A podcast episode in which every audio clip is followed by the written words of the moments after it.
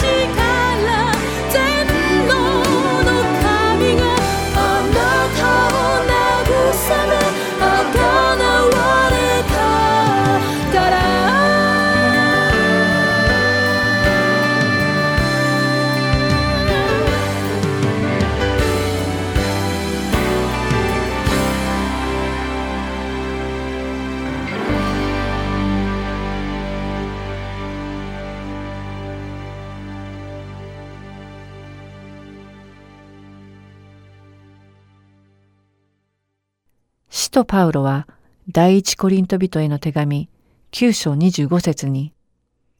また討議をする者はあらゆることについて自制します。彼らは朽ちる冠を受けるためにそうするのですが、私たちは朽ちない冠を受けるためにそうするのです。と語っています。勝つために戦う人、勝利に向かって走る人たちは、あらゆることを自制しています。この世の中の勝利者ですら、朽ちてなくなる冠を得るために自制することを惜しまないのに、ましてや、朽ちない永遠の冠を得るためには、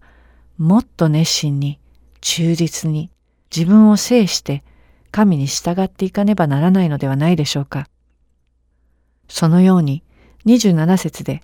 私は自分の体を打ち叩いて従わせますと使徒パウロは語っています。聖書はまた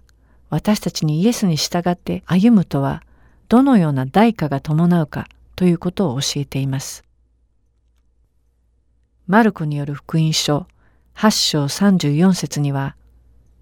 誰でも私についてきたいと思うなら、自分を捨て、自分の十字架を追い、そして私についてきなさい、とあり、またルカによる福音書14章26節には、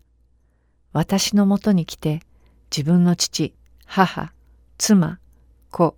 兄弟、姉妹、その上自分の命までも憎まない者は私の弟子になることができませんとあります。さらにローマ人への手紙8章17節ではもし子供であるならば相続人でもあります。私たちがキリストと栄光を共に受けるために苦難を共にしているなら私たちは神の相続人でありキリストと共同相続人でありますと書かれ第二テモテへの手紙2章3節には、キリストイエスの立派な兵士として、私と共に苦しみを共にしてくださいと書かれています。これらの聖句以外にも、イエス・キリストに従うために伴われる代価について、聖書の多くの箇所で語られています。なぜこんなにも苦しみを覚悟して通りづらい狭い門を通り、従って行かねばならないのでしょうか。それは、その道の果てで得る栄光のためです。使徒パウロは、ローマ人への手紙8章18節に、その栄光を次のように描写しています。今の時のいろいろの苦しみは、将来私たちに掲示されようとしている栄光に比べれば、取るに足らないものと私は考えます。ここで使われている考えるという表現は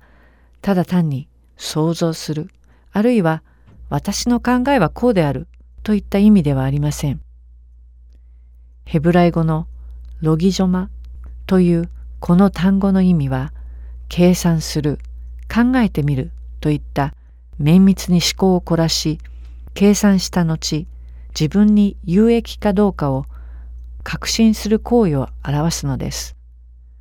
使徒パウロが綿密に前後左右を計算して思考を凝らしてみたところ、私たちの受ける苦難は、これから先に私たちに現れる栄光とはまるで比べるに値しない、ごく小さいことであるので、この苦難に勝ち進みゆくべきであると弁明しています。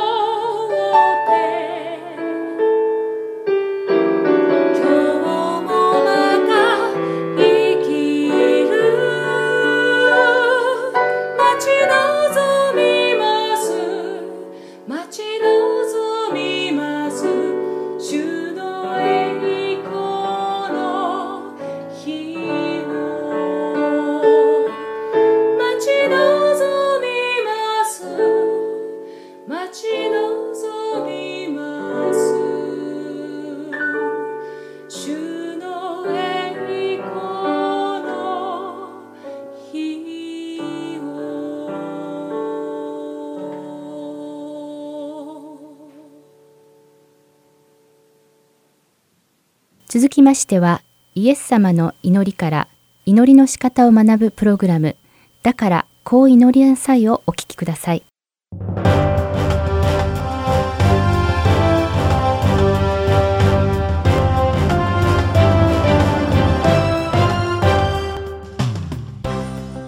皆さんこんにちは。だからこう祈りなさいの時間です。お相手は今日も私横山勝です。さて先週はイエス様の天におられる神様に対して主の祈りの中で3つの願いが応答されたということをお話ししました。それは皆が崇められますように御国が来ますようにそして御心が天で行われるように地でも行われますようにというものでした。この中で一つ目の願いである神様の皆が崇められるようになるためには私たち信者一人一人の生き方が神様の子供として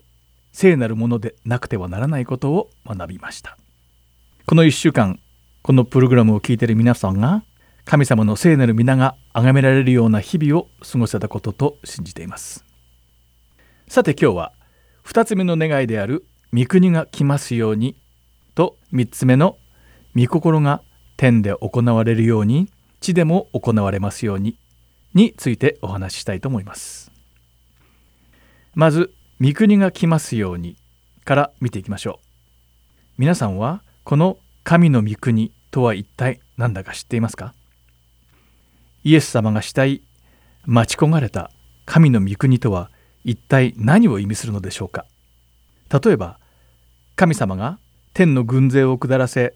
戦いを始めてそれに勝利し地上を制するなどということなのでしょうか。ルカの福音書の第17章20節から21節でイエス様は神の御国について説明されています。さて神の国はいつ来るのかとパリサイ人たちに尋ねられた時イエスは答えて言われた。神の国は人の目で認められるようにしてくるものではありません。空ここにあるとかあそこにあると言えるようなものではありません。いいですか？神の国はあなた方のただ中にあるのです。とあります。ここに書かれている目で見えるものではなく私たちの中にあるとは一体どういうことでしょうか？新約聖書が書かれたギリシャ語で神の国を意味するバシレイヤという言葉はアメリカや日本などの地理的なものではなく王権支配権威統治という概念を表しています。つまり御国が来ますようにとは神様が治める国が来ますようにという意味になるのです。ではこの神様が主権を握る国に関してもう少し掘り下げてみましょう。例えばハワイはかつてカメハメハ大王が君臨する王国でした。今はどの国に属するのでしょうか？もちろんアメリカ合衆国ですね。ではどの国がハワイでの法的権限を持っているのでしょうか？これもアメリカです。ハワイ諸島は他の州とは物理的につながってはいないのにれっきとしたアメリカの州の一つです。ここではアメリカの法律が適用され住民は全てアメリカ国民です。ではフィリピンはどうでしょうか？20世紀前半フィリピン諸島はアメリカの統治下にありましたが現在では独立した主権国家です。たとえアメリカが過去にこの国の主権を握っていたとしても重要なのは現在です。この国の主権は今フィリピンにあるということです。歴史や政治の話ではなくつまりその国の主権は誰に統治されているかによって決まるということを言いたかったのです。では本題に戻りましょう。神様がこの世界を創造された時まず天と地を作りそれから人間を作られました。ここでは作られた全てのものが神の国に属していました。つまり神様の統治下にあったわけです。そして全ての被造物が神様の掟に従っていました。しかしここで最初の人間であるアダムとイブは神様の掟に背いてしまうという罪を犯しました。この不従順の罪により神様と人間との関係は壊れ地球上のすべての被造物までもがこの罪の報いを受けることになってしまったのです。そしてこの時から人間は神様の掟を守らなくなりました。ここで間違ってはいけないのが神様は私たちを治める力を失ったわけではなく犯した罪のために人間が自ら神様の国を出なければならなかったということですエペソビトへの手紙の第2章2節にその頃はそれらの罪の中にあってこの世の流れに従い空中の権威を持つ支配者として今も不従順の子らの中に働いている霊に従って歩んでいました。とあるように私たちは神の統治から外れてしまった後悪魔が支配する罪の世界で生きその結果として死が与えられ読みに下ることを余儀なくされました。この希望を絶たれた私たち罪人のためにイエス様はもう一度私たちが神様の統治下に入れるようにと祈ってくださったのです。これはとても重要なことです。誰の掟に従い誰の権威の下に生きているかによってどの国に属しているかが決まります。もし今神様に統治され神様の教えに従っているのならば神の御国の民となりそうでなければ悪魔が支配する黄泉に属していることになります。一体自分は誰に支配され誰の教えに従っているだろうと考えてみるとどちらの国に属しているのかがわかるのではないでしょうか。イエス様は祈りの初めに天にいます父と呼びかけるようにと教えまたその聖なる皆が崇められますようにと祈りなさいと教えてくださいました。それをしてから初めて次に神の御国が来ること。すなわち私たちが神様の統治のもとに入ることを願って祈れと教えてくださったのです。言い換えるならば私たちがこの世の支配から逃れ私たちの父である神様の御国の統治下に入ることを願えとこの祈りは教えてくれています。またそのことを自分の口で告白するようにイエス様は導いてくださっているのです。神の御国が来ますようにという願いの本当の意味がご理解いただけたでしょうか、えー、さて3つ目にイエス様が願いとおっしゃったのは御心が天で行われるように地でも行われますようにです。この御言葉はよく天で起きていることが地でも同じように起きるという意味に誤解されやすいようです。しかしこの祈りに込められている願いは神様の御心または神様のご意志が天で成就するのと同じように地でも成就するようになのです。この願いも先ほどお話した神様の御国の概念と同じように深い意味を含んでいます。ここでちょっと考えてみましょう。神様の御心というのは私たちが成就してほしいと願って祈れば成就し祈らなければ成就しないような類のものでしょうか。また神様の計画は私たちの祈りによって止めることが可能なのでしょうか。これはもちろん違います。これまでずっとそうなさってきたように神様はご自分の計画をご自分のお決めになった時期に神様の方法で実行されるのです。もしそうであればこの3つ目の祈りの神の御心が天でも行われるように地でも行われますようにとは一体何を意味しているのでしょうか。私たちが祈る祈らないにかかわらず神様はその主権者としての絶対的な道力を持って計画を追行されます。神の御心が天でも行われるように地でも行われますようにということはつまり神様の御心神様のご意志が私たちの意志となるようにと祈っているのです。神様の御心を自分たちの意志にすることを追い求めるものになりたい。そう祈っているのです。主の祈りに含まれている皆が崇められますように。御国が来ますように。御心が天で行われるように。地でも行われますように。という3つの願いは神様の皆が崇められるような生活を送りたい。神様の支配のもとにとどまりたい。私たちの意志を神様の御心と一致させたい。自分の意志ではなく神様の御心に沿った生き方をしたい。と切に願い告白することに他ならないのです。私たちの主とは一体誰でしょうか？神様が私たちの主だと心から宣言できますか？自分の決めたルールに沿って自分の思い通りに生きているのに神様を自分の主と呼べるのでしょうか？だからこそイエス様は利己的な意志を捨てさせるために主の祈りを教えてくださったのです。私たちの救い主は神様ただ一人です。どうか私たちの中に神の御国が来ますように。主の御心が私たちの中で行われることで主の聖なる皆が保たれますように。アーメン。今週はここまでです。だからこう祈りなさい。お相手は横山まさるでした。それでは皆さんまた来週お会いしましょう。さようなら。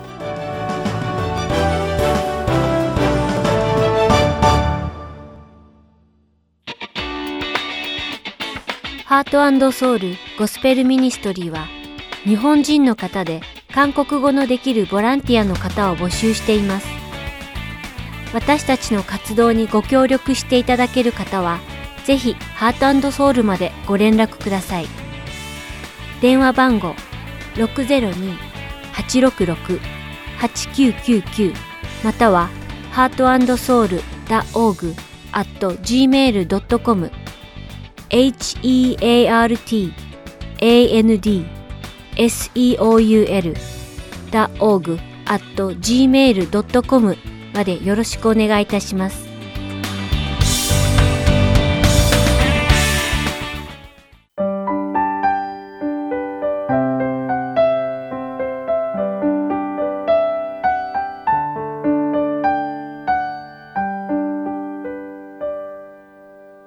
将来私たちに現れる比較することもできない神の栄光のために私たちはイエスと共に苦しみをも受けねばならないと聖書は教えています。その道は肥満になり愚かになり怠けた魂の持ち主には進むことのできない道なのです。私たちの人生が平穏無事で常に安易な道を望んでいる時その魂は苦難の道を進みゆくことのできない不健康な魂になってしまっているのです。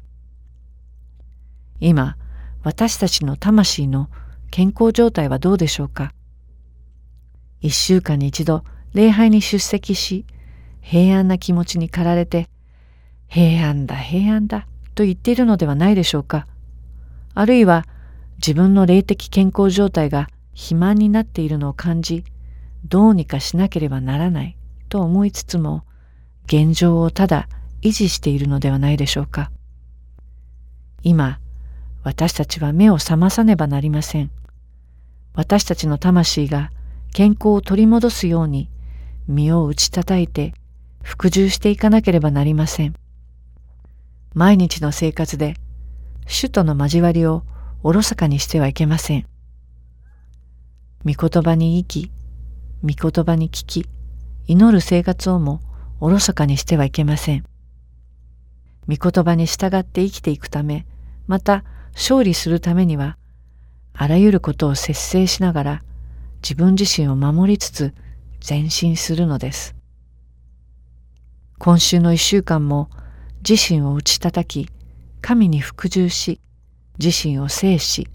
自身の魂を清く保ちつつ進みゆく私と皆様でありますようお祈りいたします。来週のこの時間またお会いしましょう。キリストにあって一つ、幸カーツがお送りしました。愛する皆様、お元気で。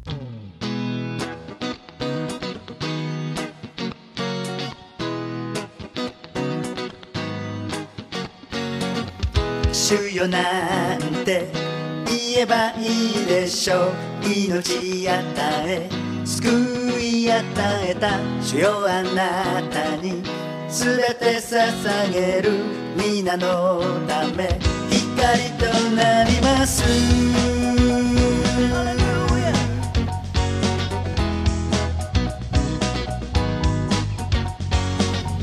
主よ毎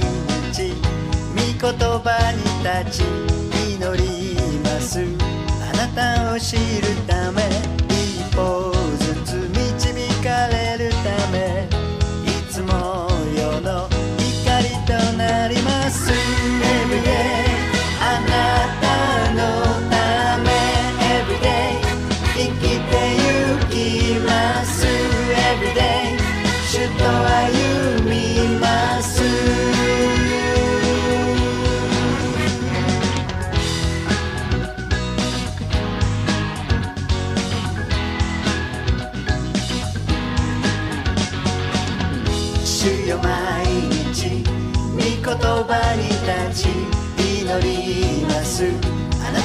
知るため一歩ずつ導かれるため。いつも世の光となります。